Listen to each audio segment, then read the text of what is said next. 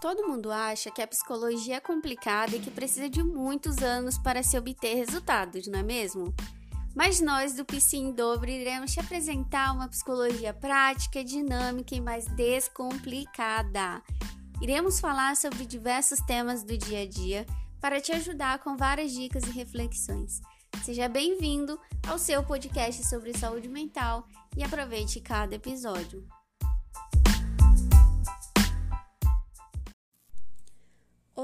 Sejam bem-vindos a mais um episódio aqui do nosso podcast. Meu nome é Anne Deluxa, sou psicóloga e hoje nós vamos conversar sobre quatro sinais de que você tem vivido como um adulto saudável.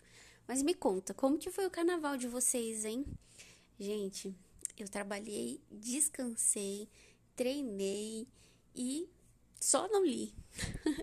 a única coisa que eu não fiz foi ler nesse feriadão aí de carnaval. Eu acho que eu tô com uma ressaca literária.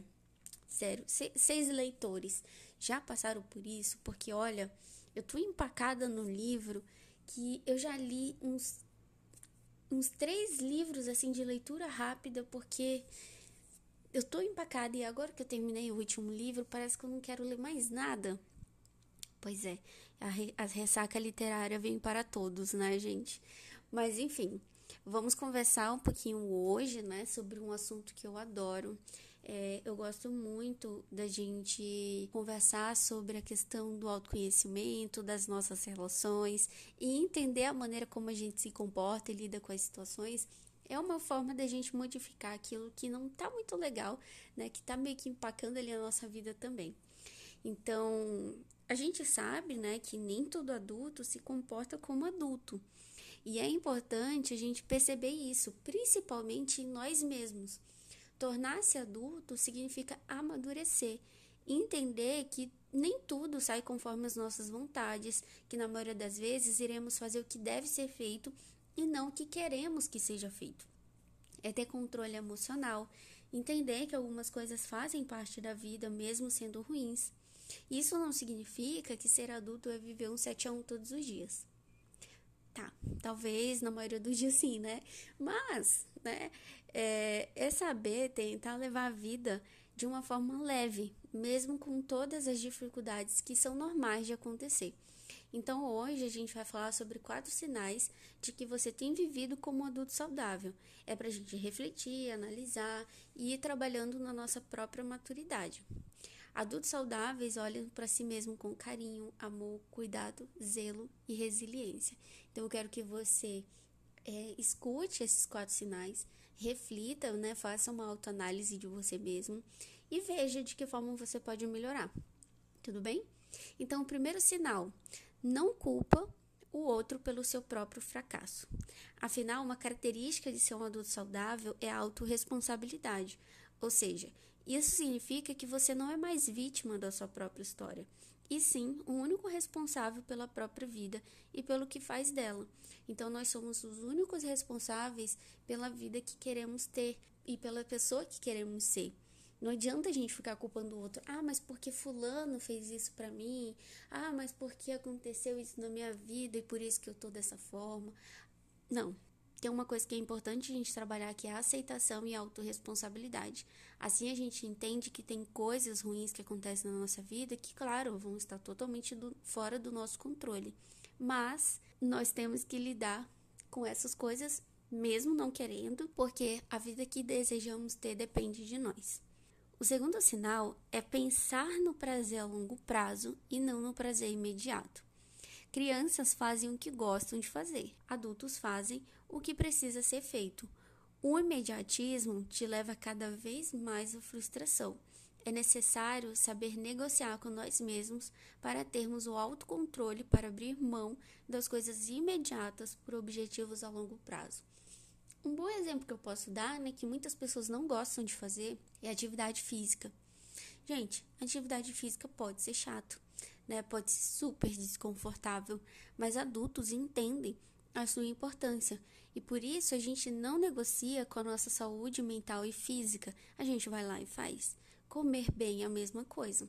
Se você sabe que ficar comendo porcaria o dia inteiro te faz mal, mas mesmo assim você quer continuar fazendo, Isso não é ser um adulto saudável e muito menos responsável. Por isso que é importante a gente saber negociar esses prazeres imediatos por prazeres a longo prazo. O terceiro sinal compreende que erros fazem parte do processo. A insegurança está relacionada ao medo de errar, de ser rejeitado, de não ser bom o suficiente, de não agradar ou de não atender às expectativas alheias. E isso faz com que deixemos de experimentar as coisas novas e a gente acabe não querendo né, encarar os desafios. No entanto, viver dessa forma é viver de uma maneira limitada. Achar que você nunca vai errar na vida e que sua vida precisa ser um processo linear é cair no erro de achar que você vai ser perfeito e de que você não pode errar nunca. Aí no primeiro erro, o que, que vai acontecer? Você vai ficar com raiva, você vai ficar frustrado, você vai ficar se auto-julgando, se auto-criticando e vai virar uma bola de neve. Então, entender que erros fazem parte do processo é entender que você está num processo de amadurecimento e que você vai aprender com esses erros também. Óbvio que errar o mesmo erro 10 vezes não é ser um adulto saudável. Mas tem erros que, que são inevitáveis e outros a gente pode sim evitar, refletir, né, analisar e, e, e não ter que passar por eles. A gente aprende também com o erro dos outros. Mas você é um ser humano, cheio de falhas, de imperfeições, e vai acontecer com você, faz parte do processo.